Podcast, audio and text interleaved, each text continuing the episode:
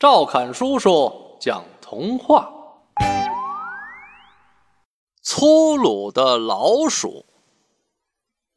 有一只小老鼠，总觉得自己了不起，对别人很不礼貌。有一天，他去上学，有一只小蜗牛迎面走来，挡住了他的去路。小老鼠凶巴巴地说：“小不点儿！”别挡我的路！说着，一脚把小蜗牛踢得远远的。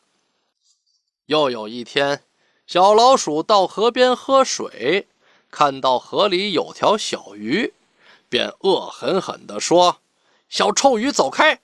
别妨碍我喝水！”他捡起小石头扔了过去，小鱼吓得赶紧游到水深的地方去了。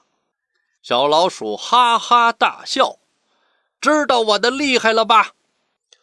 晚上，小老鼠在回家的路上遇见一只躺在路边的小猪，它走过去对小猪说：“谁给你这么大的胆子，敢挡我的路？”